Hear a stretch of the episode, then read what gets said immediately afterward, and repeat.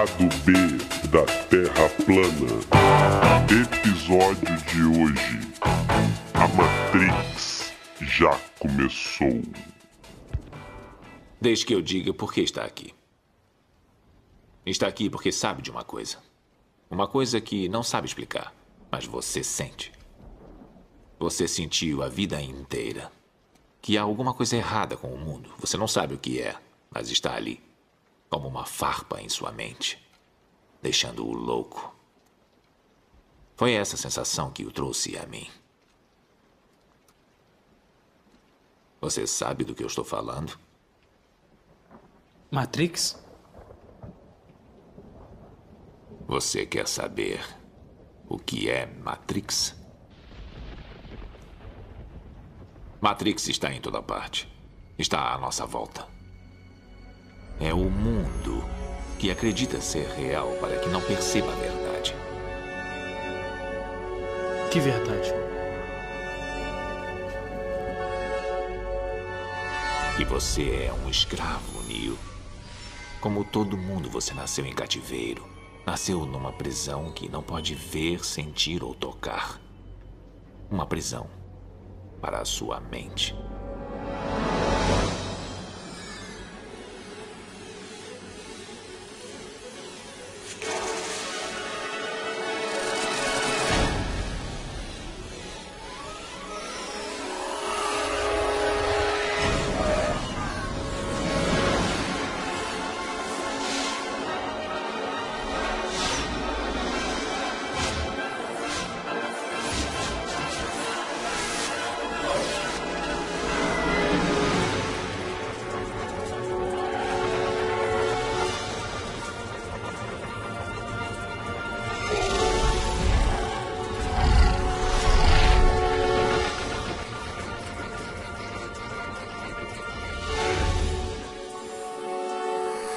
Alô, galera do lado B da Terra Plana. Estamos de volta com mais um episódio do nosso podcast. E hoje, né, falando sobre esse futuro distópico que nós estamos entrando agora com as novas tecnologias. Será que a Matrix está se tornando finalmente realidade? E agora? Para falar sobre isso, nós trouxemos aqui o Alessandro Loesch Januzzi. O Alessandro é diretor de soluções de dados e inteligência artificial para a América Latina na Microsoft. É, minha gente, é isso aí. Eu trouxe aqui praticamente o, o arquiteto do Matrix. Quem já viu Matrix sabe, né? Tem aquela aquele monte de tela lá que o arquiteto fica olhando tudo que está acontecendo. É assim? É assim lá na Microsoft, o Alessandro, que vocês trabalham? Um monte de tela lá para vocês verem tudo que tá rolando? Menos glamuroso. Menos glamuroso e bem menos intrusivo, na verdade. Alessandro, seu alô pra galera aí, do lado B da Terra Plana. Fala, pessoal. Um prazer enorme estar aqui. Danilo, obrigado pelo convite. Eu tenho acompanhado seu podcast muito bacana, suas posições, seus debates. Eu acho que a gente precisa cada vez mais desse tipo de conversa que, de uma maneira informal, de uma maneira é, mais suave possível, a gente aborda os temas mais quentes e mais importantes. Então, brigadaço e alô, pessoal, prazer estar aqui com todo mundo. Beleza, beleza. Nós é que agradecemos aí a sua presença, né, abrilhantando aqui o nosso programa. Alessandro, olha só, é, eu queria conversar o nosso papo é, falando um pouquinho sobre uma certa ideia que tem por aí de que nós estaríamos entrando nesse momento numa nova fase, né, numa nova etapa do desenvolvimento do sistema capitalista, do mundo, enfim, nós estamos passando por uma revolução tecnológica de tal, né, de tal, vamos dizer assim, grandeza, que estaríamos entrando numa nova era, uma era diferente, uma indústria 4.0, uma nova revolução industrial, enfim, tem vários aí, né, conceitos que as pessoas tentam colocar, apresentar para entender o tempo que a gente vive. E essa nova era seria calcada em algumas tecnologias que têm consequências assim realmente gigantescas, né, para a forma como a gente vive. Seriam elas o 5G, as redes neurais de inteligência artificial, as impressoras 3D e, digamos assim, o uso sistemático de robótica com drones, né, automação generalizada nas máquinas no dia a dia, etc. Então a pergunta que eu queria fazer para você, para a gente começar nosso papo, é o seguinte: É exagero a gente dizer que, do ponto de vista técnico, nós estamos entrando numa era em que o trabalho manual se tornou prescindível? É exagero dizer isso? O trabalho, vamos dizer assim, aquele trabalho industrial, o trabalho no campo, o trabalho às vezes de, de coisas artesanais, de coisas assim, vamos dizer assim, é, é, é, muito específicas, muito delicadas. Hoje, realmente a tecnologia pode substituir o trabalho humano em praticamente tudo, trabalho manual? Danilo, é, é sensacional a gente começar com essa, essa pergunta. Eu acho que vou dar só um passo aqui atrás antes de, de, de entrar no, no, contexto fundamental da resposta, que assim, todas essas tecnologias que você colocou muito bem aí, elas estão é, muito ligadas ao que o mercado vem chamando, os analistas vêm chamando, os tecnólogos vêm chamando da quarta revolução industrial. Né? E esse termo ele tem data, né? ele foi cunhado num momento específico e que é muito recente. Né? A gente está falando de 2016, fevereiro de 2016, para ser mais preciso, quando, durante o Fórum Econômico Mundial de 2016, eh, o Klaus Schwab, que é o chairman, né, o líder, eh, o organizador do Fórum Econômico Mundial, onde presidentes de vários países são convidados, presidentes de empresas multinacionais são convidadas, eh, organizações eh, específicas que influenciam discussões no mundo são convidados por o Greenpeace, é convidado, e algumas outras ONGs também.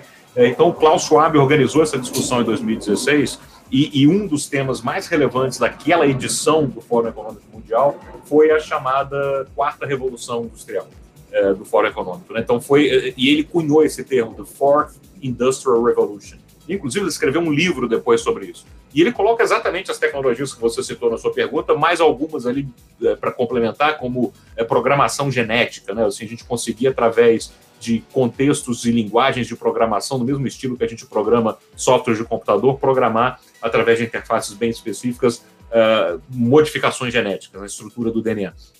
E, e esse momento que a gente está vivendo, na visão do Klaus Schwab, na visão de vários analistas de mercado, é sim um momento de ruptura, como uma, uma nova revolução industrial. E como as outras revoluções industriais no passado, se a gente seguir por esse contexto da análise, eu já dou outro rapidinho, mas se a gente seguir por esse caminho, a gente vai achar impactos muito similares à primeira revolução industrial, que eh, teve a transformação eh, das máquinas a vapor, onde a tração eh, mecânica superou a tração animal. A gente vai olhar para a segunda revolução industrial, vai ter o impacto da distribuição massiva de energia elétrica, da, da industrialização, da mecanização do processo fabril. A gente vai pular para a terceira revolução industrial e vai olhar o advento dos microchips e a revolução tecnológica que possibilitou automações de processos e toda a computação que a gente tem hoje.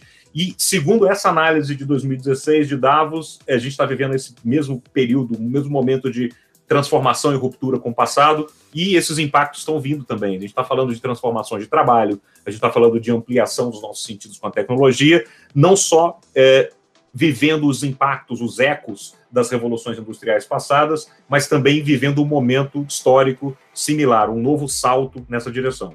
É, quero oferecer uma segunda análise aqui, uma análise que também é, ela olha para o mesmo contexto por um prisma diferente, uma análise muito baseada na, nas interpretações do, do, dos textos e das produções acadêmicas do Ha Jung Chang, que é um economista sul-coreano, professor da Universidade de Oxford, que oferece uma perspectiva é, um pouco diferente para a interpretação, mas a análise dos impactos acaba sendo muito similar. Mas na interpretação do Ha Jung Chang existe uma, eu vou dizer assim, um, um, um certo exagero, uma, um exagero nessa magnitude do impacto da, da quarta revolução industrial. Segundo ele, existe o que a gente está vivendo hoje, é uma consequência da terceira revolução industrial, mas é uma mudança de, de foco, de, de, de área de impacto essencial para onde a gente coloca a automação dos processos. Né? Até então a gente veio vivendo na terceira revolução industrial, automação de processos fabris e a computação sendo democratizada para usos de ferramentas de aumento de produtividade. E agora a gente está olhando a possibilidade, com o advento de tecnologias como computação em nuvem, e inteligência artificial sendo usada como serviço, a gente está vendo uh, um contexto de uh, automação de processos cognitivos. Então, a gente está vivendo uma área de impacto diferente, mas não necessariamente um salto tão significativo para promover uh, um status de quarta revolução industrial. É mais uma, uma consequência da terceira. Duas mas formas aí... de analisar o mesmo problema, mas os impactos são muito comuns. Mas aí, só para só pro, pro, pro nosso ouvinte aqui entender, no momento em que você começa a automatizar o próprio digamos assim, a própria é, direção, digamos, intelectual do movimento manual, quer dizer, a máquina está aprendendo, a, a máquina. É, a questão que eu queria ver é a seguinte: estamos aí que estou com medo da Matrix acontecer. Estou com medo da Matrix acontecer. Então, assim, a máquina está aprendendo a fazer os movimentos manuais de uma forma melhor. Quer dizer, a máquina começa a trabalhar, ela vai ficando melhor? Ela aprende sozinha? Como é que é isso? É, é, é, é interessante a gente olhar também por essa por uma perspectiva técnica, né? Que o domínio do, da inteligência artificial, né? o campo de estudo da inteligência artificial, ele existe há muito tempo. Né? Desde, praticamente a área conceitual da inteligência artificial, no final da década de 40, início da década de 50, o tema começou a ser explorado academicamente de uma maneira sólida. Né? E, e, o que a gente vê hoje, na verdade, é uma massificação do uso através de outras soluções de engenharia de software, como computação em nuvem e, e outras formas de você entregar software de maneira mais, vamos dizer, democrática, mais, mais simplificada, né, para usar o termo mais, mais correto aqui. Então, assim, o que a gente está vendo hoje é que o domínio da inteligência artificial está sendo usado em problemas que até então não eram atacados por esse domínio pela falta de acesso, basicamente. Mas o que, quais são os problemas que, que a inteligência artificial resolve, né? É, por exemplo, é, quando a gente vai escrever um programa de computador para automatizar uma tarefa, você precisa conhecer os passos dessa tarefa. Então, você precisa saber o que, que você faz primeiro, o que, que você faz depois, é, qual é o processo de decisão que você vai ter, que teste você tem que fazer para assumir um caminho ou outro. Então, você faz o algoritmo, na verdade, uma sequência de ações. E de forma muito explícita, você precisa conhecer o algoritmo é, conceitual para poder colocar o algoritmo automatizado como um programa de computador. Né? É, o, isso é a maneira, vamos dizer assim, determinística de resolver um problema. Você conhece os passos, você descreve os passos numa sequência, o processador da máquina faz aquela sequência para você. É, mas o domínio da inteligência artificial ele, ele aborda problemas de uma maneira um pouquinho diferente. Em vez de você conhecer o algoritmo, você escreve um algoritmo que, baseado em dados produzidos por quem já seguiu esses procedimentos, então você tem lá pessoas que já seguiram o procedimento diversas vezes, e elas produzem dados nessa jornada. Então você pega esses dados produzidos por quem já seguiu o procedimento alguma outra vez e você alimenta esse algoritmo genérico com esses dados. Então, ao invés de escrever um procedimento, você escreve um meta-procedimento. Você escreve uma forma de aprender o procedimento. E você busca dados de quem já passou pelas etapas 1, 2, 3 e 4. Quando você coloca esses dados de quem já passou pelas etapas dentro desse meta-programa, a gente diz que o programa aprende.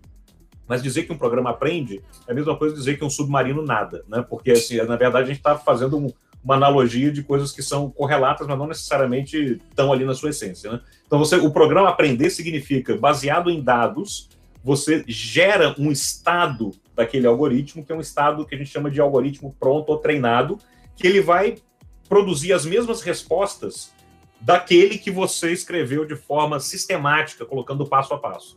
Então, um você escreve sistematicamente, o outro você escreve um metamodelo que aprende com dado, mas ambos, no fim do dia, no final das contas, eles vão produzir resultados similares. Um através de um modelo determinístico e outro através de um modelo baseado em inteligência artificial. Tentei que dar um exemplo do que, que é isso mais um pouco mais concreto. É, não, eu, eu, eu quero até ouvir esse exemplo, mas só para para ver se a gente está caminhando junto. Certamente você está muitos passos à minha frente. Eu estou correndo aqui atrás, mas está difícil. Mas vamos lá. Veja bem, então tá. Então o, o computador ele recebe os dados e ele sabe mais ou menos o resultado que ele quer encontrar. Agora, a forma como ele vai alterar as variáveis para chegar no resultado, ele descobre pela relação que tem o histórico de dados e o resultado atingido. Então ele que encontra uma forma de chegar lá? Exatamente. Isso são as chamadas redes neurais. Né? Então você cria um programa que aprende com dado, baseado no que já aconteceu no passado, e produz resultados similares àquele programa que você escreve de maneira. Mas ele que, ele que vê o que, que ele vai fazer. A rede neural gera um estado de aprendizado. Você não domina esse estado de aprendizado diretamente. Dar um exemplo bastante concreto aqui. É, imagina que a gente faz isso para processamento de imagem, é muito comum. É muito complexo, é muito difícil você escrever passo a passo um programa para é, categorizar imagens, por exemplo. Para dizer que essa imagem é uma imagem, por exemplo, você tira fotos de quadros. Esse quadro é um estilo impressionista, esse quadro é um estilo de cubismo, esse quadro é um estilo renascentista. Você escrever um programa para isso, quem já estudou um pouquinho de algoritmo, imagina a complexidade dessa tarefa. Como é que você vai escrever um programa que reconhece traços, pinceladas, tipos de cor, é, você partir de um algoritmo para escrever esse tipo de coisa é muito complexo. Agora, um algoritmo determinístico, Um caso. algoritmo determinístico. Agora, uma rede neural genérica consegue aprender e gerar um estado de reconhecimento se você cria uma rede neural genérica que deriva para um estado de aprendizado que, baseado em quadros, é, fotos de quadros renascentistas, fotos de quadros de cubismo, fotos de quadros de impressionismo, você alimenta essa rede e ela gera um estado de, opa, agora baseado nessa experiência passada e sabendo que aquele conjunto de dados representou uma categoria ou outra, agora ela consegue, de uma maneira é, direta, né, se não, não sustentada por alguém diretamente, produzir uma resposta que foi aquela resposta que você queria. Puxa, esse quadro aqui que não participou da base de treinamento é um quadro cubista, renascentista, etc. Quer dizer, ele acerta. E isso hoje é brincadeira de criança. É isso hoje a gente faz em 15 minutos. 15 minutos. Meu Deus. Agora, é... você sabe que aqui no lado B da Terra plana a gente adora uma conspiração, né? Então deixa eu te falar, o problema até que ponto que a sociedade, bom, aí é um pouco também uma, uma pergunta que não é só uma questão da tecnologia em si, né? As tecnologias, elas, elas na verdade, os artefatos tecnológicos dependem da sociedade, né? Não adianta você ter um automóvel se você não tiver estrada, se você não tiver posto de gasolina, se você não tiver, né? Mas assim, até que ponto que é, a gente está caminhando num, num sentido em que esses algoritmos que encontram determinadas formas de chegar nos, nos resultados, eles podem vir a ser aplicados em muitas outras coisas. É, por exemplo, reconhecer quadro é uma coisa, ok, mas ele pode ser aplicado para determinar, para segmentar as pessoas, para determinar quem é quem, para determinar, é, para prever né, para prever o, o, o comportamento das pessoas. Como é que é isso? Os algoritmos estão entendendo quem nós somos de uma forma que nem a gente consegue entender? Isso é interessantíssimo. E acho que isso está ligado à primeira pergunta num pedaço que eu não respondi, que é o impacto no trabalho. Eu vou, vou juntar as duas, as duas questões em uma. É, o primeiro ponto é que nessa questão que você colocou agora, super relevante, assim, os algoritmos eles podem chegar a um ponto de ampliar os nossos sentidos de tal forma que eles podem falar mais sobre nós mesmos e mais sobre a nossa história do que o nosso próprio cérebro? Provável que sim. Né? Então, é, é, assim, a gente está vendo evidências disso em vários, vários aspectos da ciência da computação. Mas isso é tão verdade quanto a física quântica poder explicar fenômenos subatômicos de uma maneira que o senso comum também não chega lá, ou que os nossos sentidos não chegam. A gente sempre busca ampliação dos nossos sentidos na ciência, né? Então, e, e a computação está dando essa possibilidade para a gente. Agora, o ponto fundamental da sua pergunta ela é a aplicação disso e quem desenha esses modelos. Eu acho que isso está diretamente ligado a um tema que, como sociedade, a gente já perdeu a data de começar a falar, que é a, é, é, que é a regulamentação do uso da tecnologia, que é o uso responsável da tecnologia. Esse tema, essa pauta, ela é muito urgente. Ela é tão urgente quanto você regulament, fazer regulamentações para segurança de, de, de, de aviões, de espaço aéreo, ou de construção civil. É, e ela é tão relevante quanto outros aspectos sensíveis e, e, e muito é, observáveis no dia a dia. É que esse negócio está tão no mundo virtual que na, na, na, pauta da sociedade isso talvez passe despercebido, mas esse é um tema que precisa muito ser colocado no centro das conversas. Por exemplo, é, e aí eu linko com a sua primeira pergunta já já na questão do emprego. Mas se você pega um, uma, um, um engenheiro de software faz um projeto de inteligência artificial para algum fim, por exemplo, para uma área médica. É, esse engenheiro de software ele tem sobre os seus ombros um conjunto de decisões enorme para ele tomar. Decisões de treinamento do modelo de inteligência artificial que ele vai usar e decisões de design, que são decisões que é, eu diria que é muito injusto até com o engenheiro de software deixar nos ombros de um time técnico que não teve contato com os impactos sociotécnicos do que ele faz de maneira tão explícita, tomar decisões como para quem você delega a decisão final de um modelo treinado de inteligência artificial. Essa decisão é uma decisão técnica, uma decisão de design, mas ela precisa de uma regulamentação que diz que a delegação da decisão final ela precisa ser sempre feita para o homem. É, e é possível você não fazer isso, tecnicamente. É possível você criar um, um modelo de inteligência artificial que tome decisões médicas é, para fazer, por exemplo, é, uma coisa muito, vamos dizer aqui, talvez super banal, um app. Imagina um app que tira foto da sua pele de manchas e, de acordo com o modelo treinado, te dá recomendações e score se aquilo é um melanoma ou não. É, tecnicamente é possível fazer esse app tão rápido quanto a gente fez um, esse exemplo hipotético aqui do, do reconhecimento de imagem no quadro? Sim. Você tira algumas dezenas de fotos de melanoma, de carcinoma, de tumores benignos, etc. Treina redes neurais de reconhecimento de imagem. Você vai ter um, um score razoavelmente alto para e assertivo. Você vai botar isso num app, vai fazer. A decisão de fazer ou não isso está na mão de um time de engenheiros de software. Mas é assim que a medicina funciona? É óbvio que não. Você tem uma, uma quantidade de impactos sociais em cima disso, a possibilidade de fazer alguém eh, tomar uma decisão de vida ou morte com base nisso, é, erros. Né? Se você tem uma margem de erro mínima que seja, é, você precisa passar isso por uma regulamentação médica. E além disso, você precisa passar por uma regulamentação técnica. Porque isso hoje não é regulamentado de uma maneira tão explícita. Esse exemplo médico acaba esbarrando em regulamentações da medicina que existem. Mas exemplos um pouco menos é, é, fora dessa, dessa zona assertiva. Menos né? regulamentados. Né? Menos regulamentados. É, isso fica mais cinza, fica mais confuso. Então, e, e, decisões de interface, mesmo na área médica, isso não tem regulamentação. Por exemplo, é, mesmo que você passe por todas as regulamentações médicas, você delegar a decisão final de que é ou não é um melanoma para a máquina, não é o adequado, não é o ideal. Essa decisão tem que ser humana, essa decisão tem que influenciar um médico, tem que influenciar uma decisão humana sobre aquilo. Por quê? Porque a tecnologia não permite? Não, mas porque o impacto sociotécnico daquilo é muito alto. Né? O impacto social daquilo é muito alto. Então, esse tipo de conversa em infinitas outras áreas precisa de uma, uma discussão mais ampla e, e, que uma regulamentação sobre esse uso responsável da tecnologia seja criada de forma urgente. Isso é, é, é muito emergente. Isso a gente tá, já perdeu o bonde. É, por exemplo, é, não sei, de repente um algoritmo que determine a, a, a, a fila de espera de transplante ah, porque vai receber um monte de dados, quem sobrevive, quem não sobrevive. A pessoa que sobreviveu tinha tais tais dados, o algoritmo pensou lá do jeito dele e deu uma resposta. Quer dizer, é, é, é, pode ser uma coisa que as pessoas vão defender, não tá certo, o algoritmo tá certo, e aí? Mas aí como é que fica, né?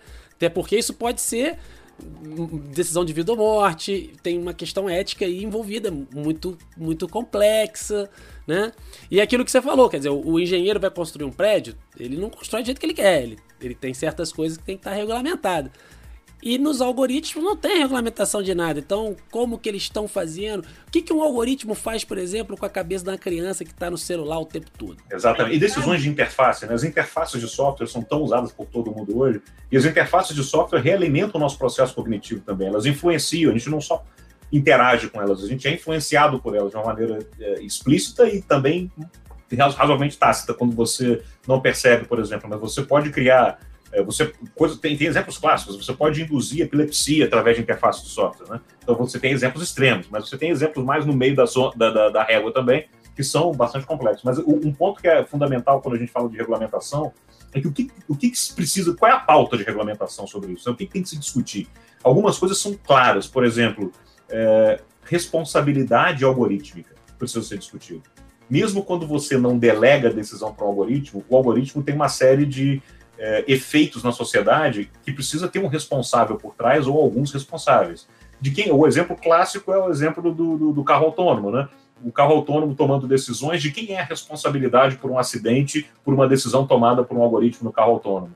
E, e, ele vai salvar o motorista ou vai salvar o pedestre? Ou ele, ele, vai fazer a mesma decisão que você faria, mas qual é a decisão ética? Tem algum princípio ético superior que regulamenta ou que deveria regulamentar esse tipo de coisa? E que o motorista que adquire um carro autônomo tem que ter total transparência da, dos princípios de decisão daquele algoritmo? Então, o primeiro ponto é a responsabilidade do algoritmo, que é um campo de discussão altíssimo. O segundo ponto é transparência.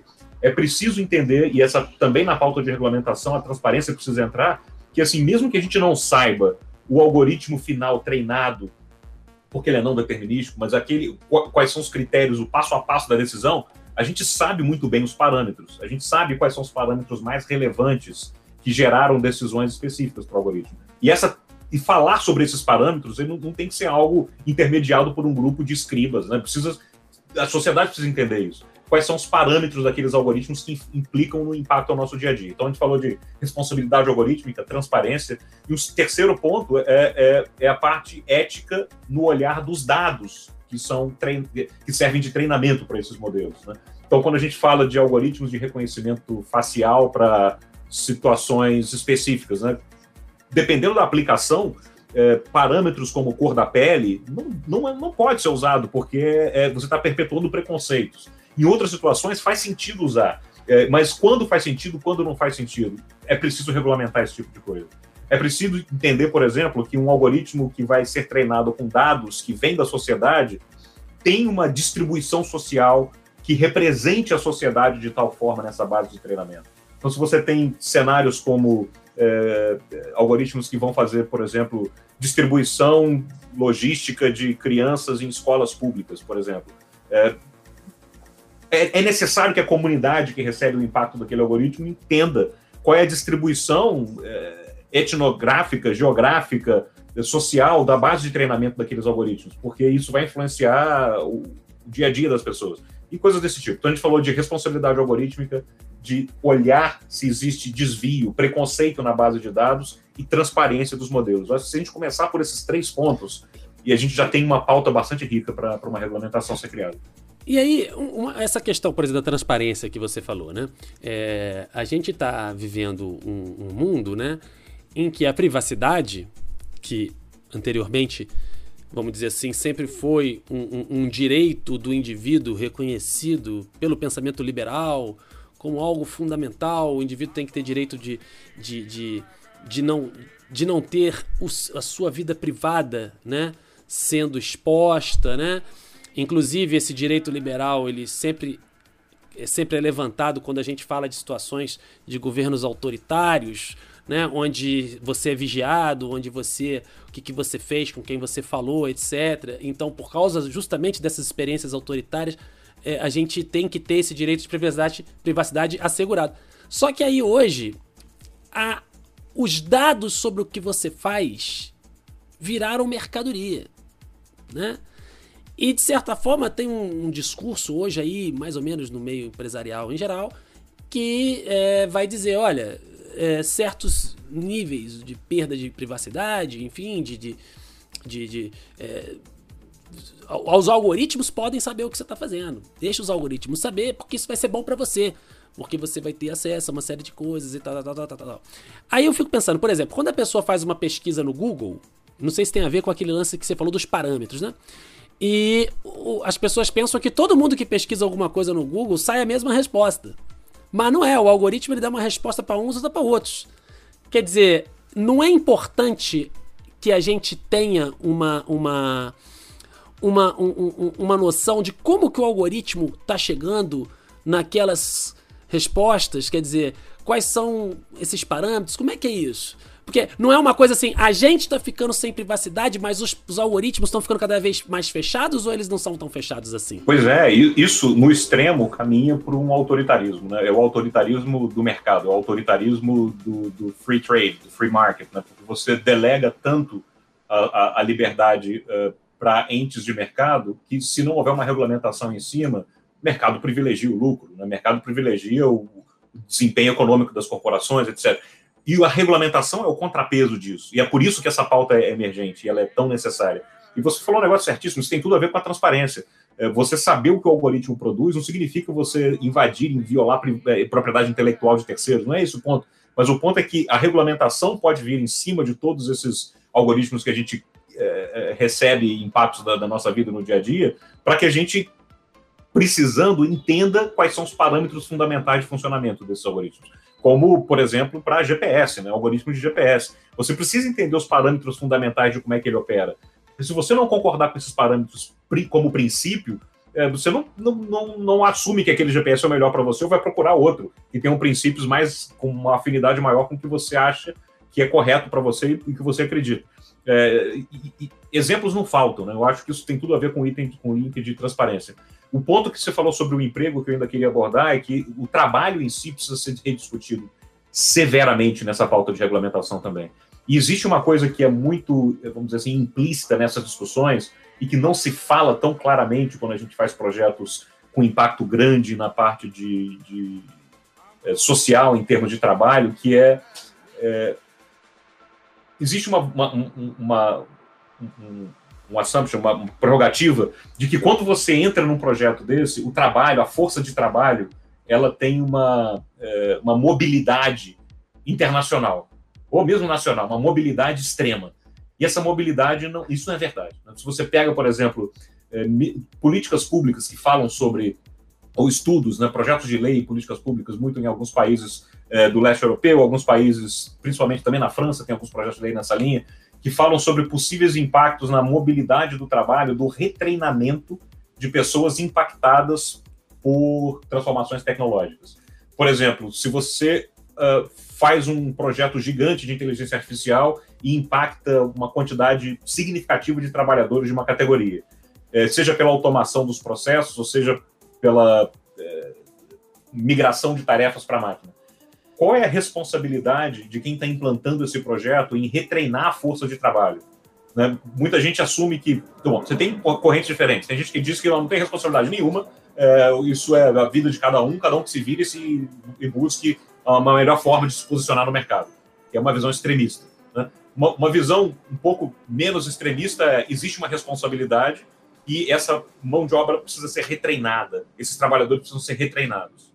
É o que tem se discutido muito, mas existe um terceiro, uma terceira análise, que é onde eu acho que, que ela é mais, inclusive, realista, que você não consegue retreinar essa força de trabalho. A gente não está falando sobre é, você colocar horas de treinamento para fazer um médico virar um engenheiro de software ou um cientista de dados. Você não está falando sobre retreinar um professor para ele passar a ser um, um engenheiro de software. Isso é outra disciplina, exige outra formação. Não é simplesmente você tirar a operação da máquina A e passar para a máquina B. Você está mudando o campus teórico, você está mudando formação, disciplinas, etc. Então, a gente, existe essa premissa de que se eu retreinar a força de trabalho, eu tenho uma mobilidade extrema.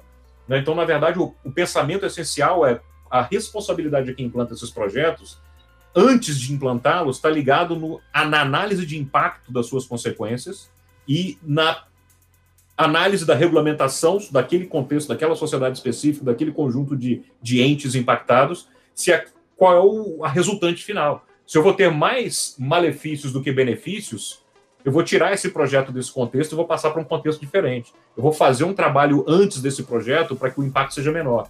Né? E quem vai fazer esse julgamento no final das contas? É um comitê de ética de uma empresa? É, um, é uma análise em conjunto com os impactados? É, de novo, essa discussão passa de novo pela inclusão desse tema na regulamentação.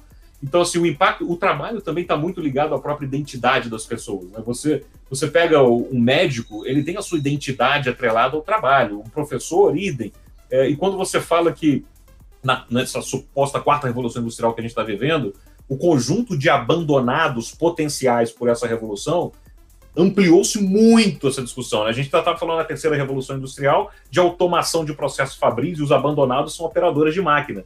É, talvez até esse tema entrou numa relevância maior porque a gente esbarrou numa classe social muito diferente, a gente ampliou esse conjunto de abandonados para advogados, médicos, professores, é, cientistas em algum, em algum momento. Então a gente tem um conjunto de potenciais abandonados gigante. E, e a gente está falando de uma. incluindo das, das revoluções anteriores. Então, essa análise sobre o que é trabalho e como o trabalho é, é impactado por esse processo, ela, eu acho que assim, a academia tem um papel fundamental aqui. Eu acho que esse tema cada vez mais precisa de gente pensando e pesquisando para que o mercado não tome essas decisões sozinho. Além da regulamentação, tem um lado acadêmico forte nessa área também que eu acho que é demente. Chegou na, chegou na classe média branca né? Porque agora a parada, até os algoritmos substituem até trabalho de advogado. É, é fato isso? Isso é possível já tecnologicamente falando? É, dependendo do contexto de trabalho, sim. Né? Imagina você faz esse exemplo que a gente deu sobre classificação de imagens. Transforma imagens em texto, né? É, é, traduz ali imagem para texto. Imagina que eu estou fazendo classificação de texto. E classificação de texto é um problema computacional muito bem resolvido em IA. E classificação de texto pode ser agrupamento de textos de temas específicos. Então, triagem de documentos jurídicos, por exemplo. Né? Isso é, é, muito comum de ser resolvido com computação hoje. Você passar por um processo de. Você entra uma, uma petição, por exemplo, é, ou, ou, uma súmula, ou uma sentença, e você categoriza essa sentença, categoriza essas petições, que é um trabalho muito comum de estagiários em início de carreira de advocacia que estão lá nos fóruns fazendo triagem e classificação de documento para que uh, juízes, advogados, etc., façam análise do processo.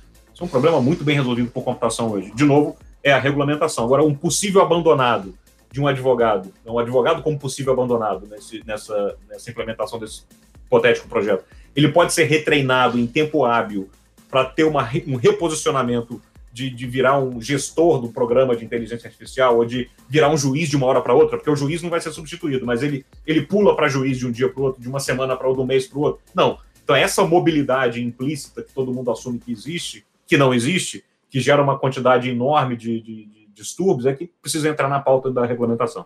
E, e, e é uma coisa que, que existe sempre existiu, porque também, assim, é, é, igual agora tem essa discussão sobre a questão do, do, do aplicativo, tanto o, o, trabalhador de aplicativo, quer dizer, que já é uma, uma, uma situação nova, que está sendo, que já está tendo aí a resistência, tem sempre a dialética da coisa, né? Então surge uma tecnologia, as pessoas começam a adotar, mas ao mesmo tempo tem as resistências, enfim. Mas assim, é, em termos tecnológicos, estrito senso, o problema, assim, o problema não é nem o motorista de uh, que está do Uber, por exemplo, é, porque ele não tem, às vezes, direito trabalhista, ele a, a divisão ali da corrida é muito desfavorável para ele. O problema também é o seguinte: já, dava, já daria para o carro andar sozinho. Já da, tecnicamente falando, já daria para o carro andar sozinho. Se o capitalismo não tiver freio, é, é isso aí. Né? Quer dizer, não. Esse é o sistema de contrapeso. E aí é, é sou eu pessoalmente falando, né? Que eu não estou representando nenhuma instituição, nem organização, nem empresa que eu trabalho, mas pessoalmente falando, né?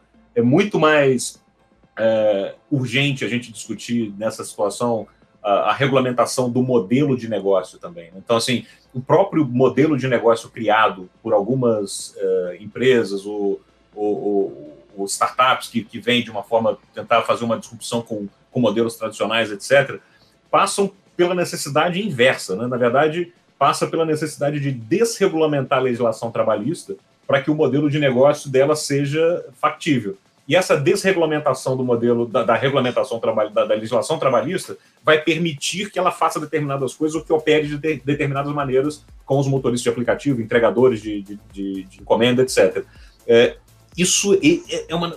Embora a gente esteja falando aqui de regulamentação de uma área que não existe, eu acho que é tão urgente quanto a gente falar da necessidade de não desregulamentar o que já existe também.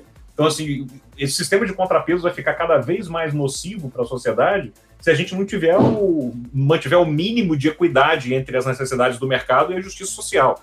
É, se deixar o mercado rodar sozinho, muito provavelmente a gente teria trabalho infantil até hoje. Então, assim, é necessário esse sistema de contrapesos. Né? Então, é muito urgente a regulamentação e a não desregulamentação do que já existe. Pois é, inclusive eu tenho, tenho uma professora, a professora Virginia Fontes, ela, ela comenta que o capitalismo está num momento, né, que além da, da, do que seriam as expropriações primárias, digamos assim, de pegar pessoas é, que vivem, às vezes, das suas formas tradicionais, enfim, que tem ali alguns meios para garantir é, a produção ou pelo menos a subsistência. Além dessa expropriação, de tornar aquelas pessoas expropriadas para colocar no mercado e dizer: olha, vocês vão garantir a sobrevivência de vocês de outra forma, vai ser vendendo a força de trabalho em troca de salário e tal.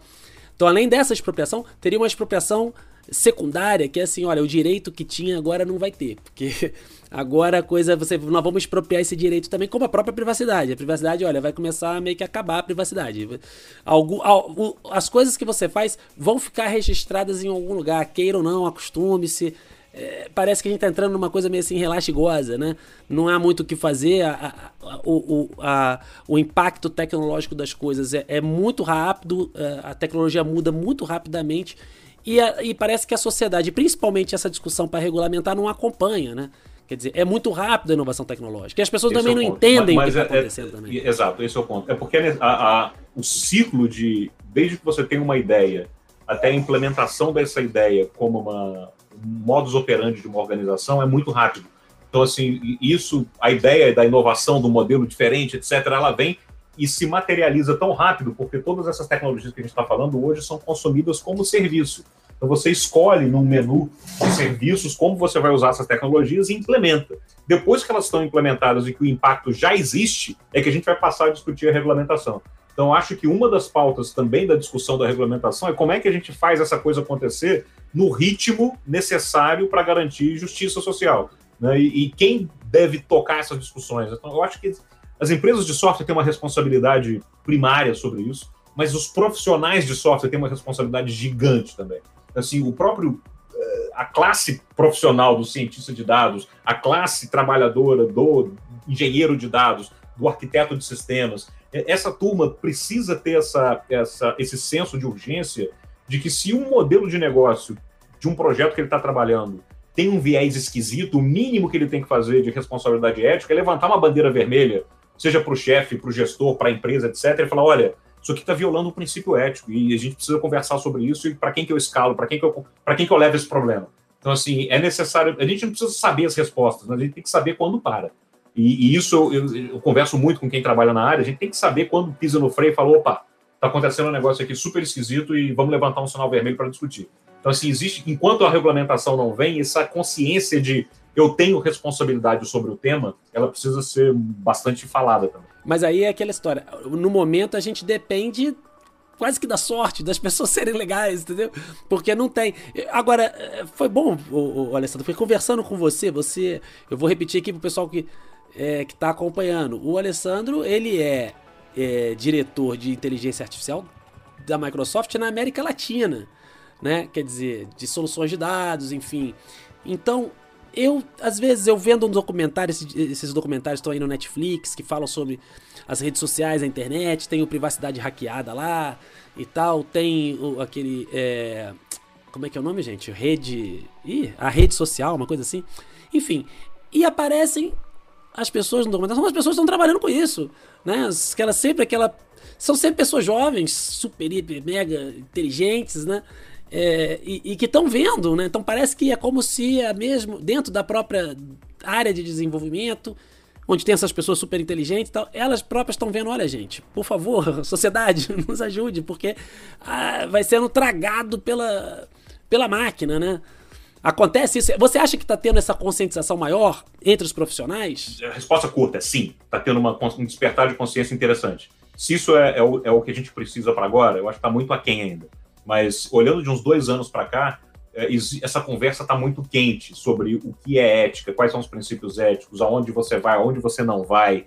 É, enquanto não tem regulamentação, a gente tem que ter comitês de ética, comitês de ética multidisciplinar para avaliar impactos de determinados projetos. Então, isso acaba sendo uma política de compliance, de, de, de procedimentos internos das organizações, e é o que a gente está vendo hoje. E, e, assim, isso a gente não via há dois, três anos atrás. Então, assim, está sendo muito bom a gente observar essa, esse início de despertar de consciência, essa massa crítica, etc. Mas eu ainda acho que a, a mudança grande, e aí sou eu falando como indivíduo, vem de fora. Esse contrapeso tem que vir de fora. E, é, é muito bom que a gente tenha esse caminho, esse despertar de consciência, mas é necessário uma mobilização em volta do tema para que a gente fale, poxa, gente, espera aí, eu quero ter o benefício do uso da tecnologia. Tem um monte de áreas que são sensacionais e o impacto para e reverter isso como benefício social, o potencial é gigante, assim, tem muito mais benefício do que malefício. Mas é necessário a gente entender quais são os potenciais impactos, regulamentar isso de forma explícita e deixar isso muito claro, inclusive para os próprios profissionais de tecnologia que hoje recebem uma responsabilidade gigante que eles não estão preparados para isso. Beleza. E deixa eu te falar uma coisa. É, uh, às vezes, assim, acho que o senso comum da tecnologia sempre é pensar que, digamos assim, uh, o desenvolvimento tecnológico ele segue uma, uma direcionalidade puramente técnica, puramente racional, né? neutra e tal, impessoal.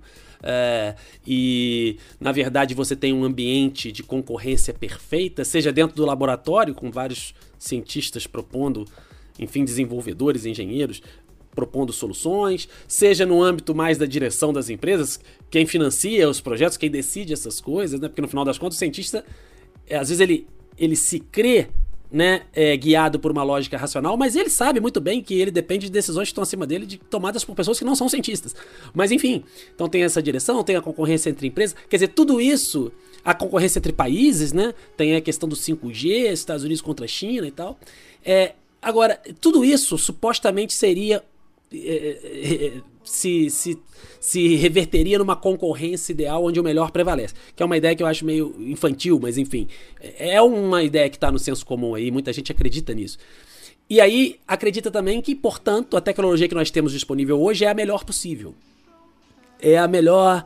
Ela é socialmente a que nós desenvolvemos, o que a sociedade capitalista desenvolveu. Mas em termos técnicos, né, as coisas que são possíveis de se fazer hoje é, hoje, é, por exemplo, a, a, conjunção entre drone, 5G e, por exemplo, impressora 3D. O que, que daria para fazer é, por exemplo, teria, teria como ter aquela imagem da ficção científica do, dos, do robô construindo as coisas sozinho e todo mundo só olhando, isso é possível? É, dentro das fábricas isso já existe há bastante tempo, né? Você tem fábricas autônomas já há bastante tempo produzindo peças. Né? Então, assim, na verdade, você está ali num contexto, numa escala diferente, mas é, em outra, guardadas algumas proporções ali com essa ficção científica, assim, dá para fazer muita coisa nessa linha. Mas eu acho aí que você despertou aí um ponto crucial, né? Que assim, a tecnologia que a gente tem, essa pergunta é fundamental. A tecnologia que a gente tem hoje é a melhor possível para a sociedade ou ela é melhor possível para quem controla o poder, para quem detém poder nas instituições, para quem é, define algumas regras do jogo, né? Eu acho que a pandemia deixou muito claro a resposta. Eu acho que se a gente tivesse a melhor tecnologia possível é, com o insumo tecnológico que a gente tem hoje, os melhores artefatos tecnológicos possíveis, com o insumo tecnológico que a gente tem hoje, o nosso potencial de produzir vacinas seria infinitamente maior, o nosso potencial de investir em saúde pública seria infinitamente maior. É, mas a gente tem motores muito bem avançados para o mercado financeiro, a gente tem motores de inteligência artificial muito bem avançados para fazer análise de crédito, para fazer segmentação de mercado e marketing, para fazer é, automação de processos industriais.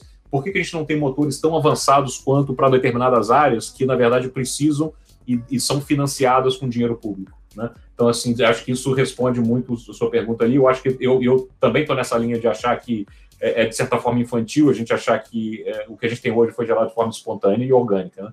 É, eu acho que isso também vai além até da discussão de regulamentação, porque é uma discussão política, né? mas é necessário também a gente colocar nessa, nessa equação toda aí do que a gente está discutindo é, para onde a gente leva a tecnologia que a gente produz, mas não só isso, para onde a gente leva a ciência que a gente produz, para onde a gente leva o pensamento que a gente produz é, e, quem se beneficia disso.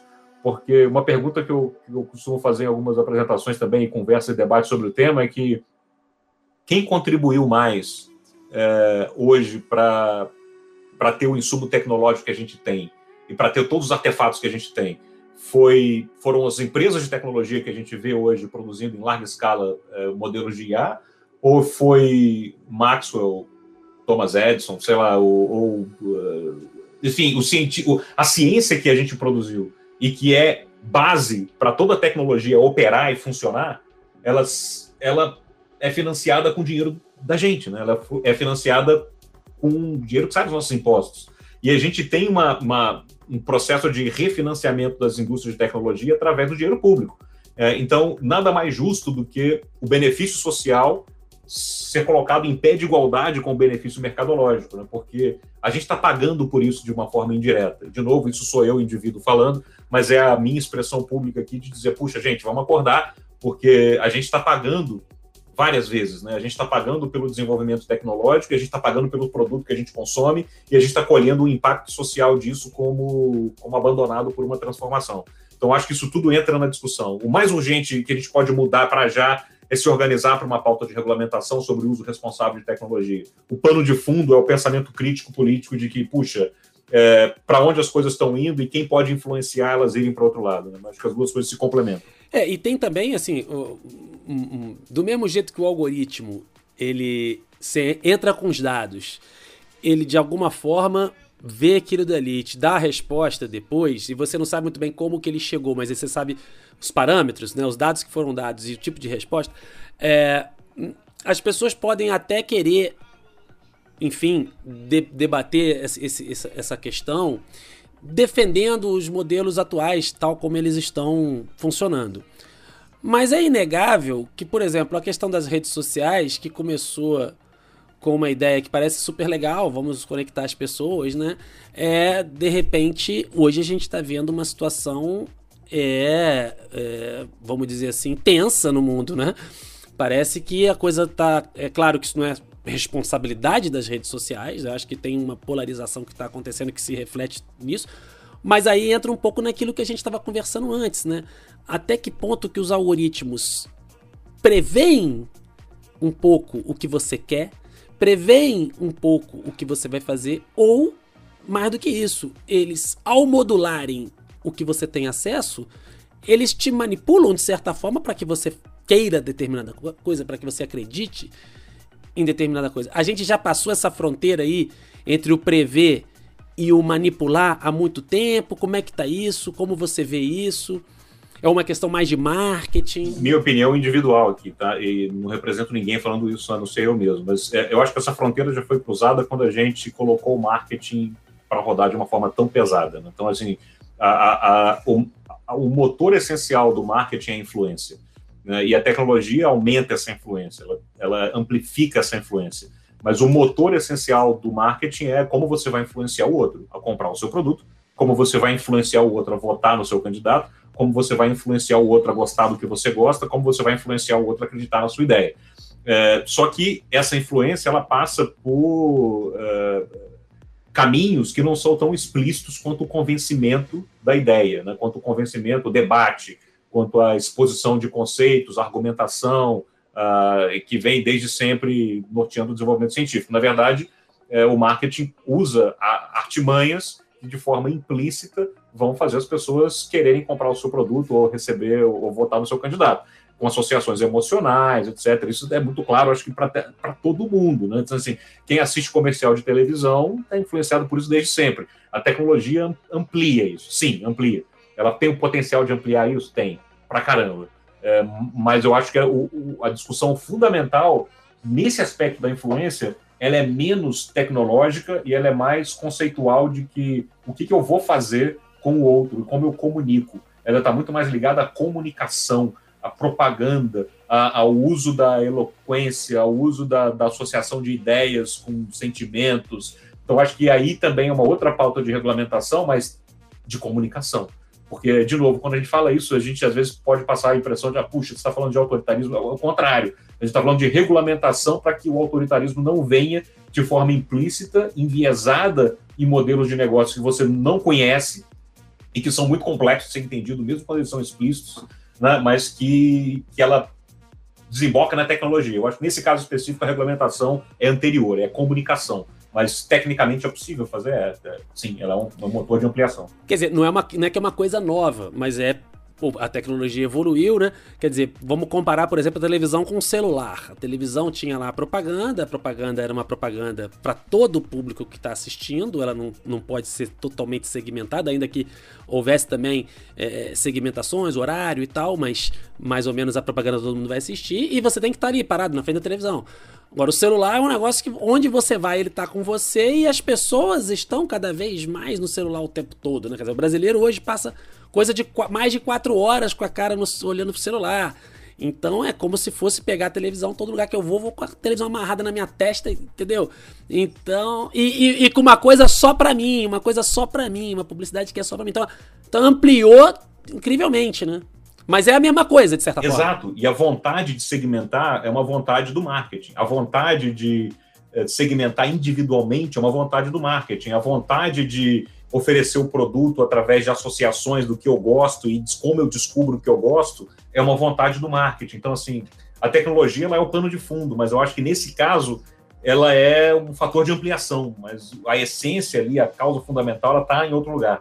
É diferente da gente discutir, por exemplo, o, o que eu faço e o que eu não faço com a tecnologia por princípios éticos, princípios de interface, etc.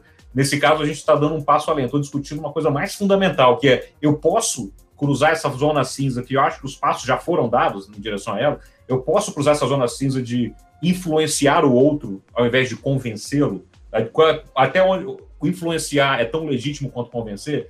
Se a gente legitimiza que influenciar é tão legítimo quanto convencer, a tecnologia embaixo, embora eu não concorde, ela não teria nada de, nesse mundo bizarro, não teria nada de errado, porque eu, eu legitimizei que a influência ela é tão é, legal e, e, socialmente aceita quanto o convencimento.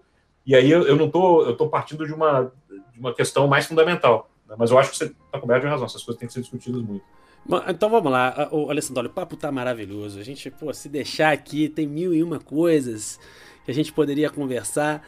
É, é sempre um tema é, muito instigante, ainda mais na época que a gente está vivendo, né? Mas eu vou deixar aqui uma palavra final, acho muito interessante que dentro da, da, de, das empresas também tenham pessoas que têm essa visão. Essa, essa, questão ela, ela precisa ser debatida de forma ampla, com todo mundo falando, principalmente as pessoas que trabalham com isso. Afinal de contas, se as pessoas que trabalham com isso não, não, não debaterem, é, elas é que sabem o que está acontecendo, até porque a responsabilidade está caindo no colo delas no final das contas. Né? No final das contas, ali na ponta, quem está decidindo essas coisas são, são as pessoas que trabalham com isso. Né? É, mas eu queria te perguntar o seguinte: afinal de contas. É, a nossa geração, ela de certa forma, né, ela já está vivendo um pouco a coisa da tecnologia sair do controle, né?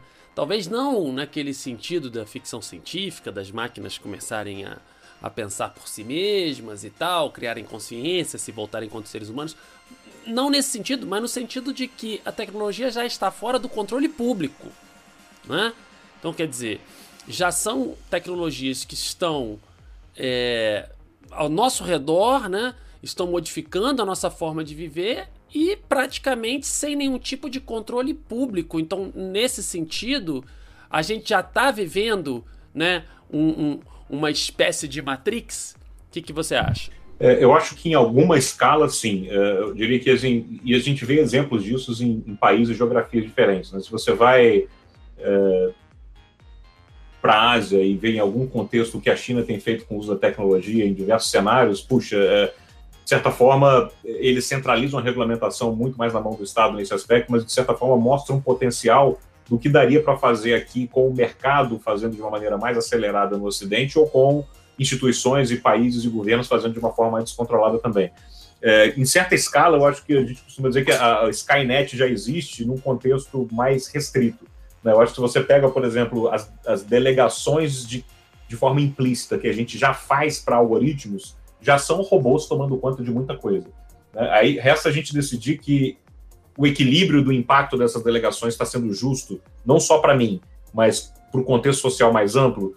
É, quando eu delego, por exemplo, que é, eu vou participar de forma voluntária é, ou até implícita em, em, em bases de dados de treinamento de motores de marketing, ou em base de dados de treinamento de GPS, ou de propaganda, ou de vou responder uma pesquisa numa rede social que minha, uh, os meus gostos vão parar numa, numa empresa que eu sei lá o que vai fazer com o meu dado.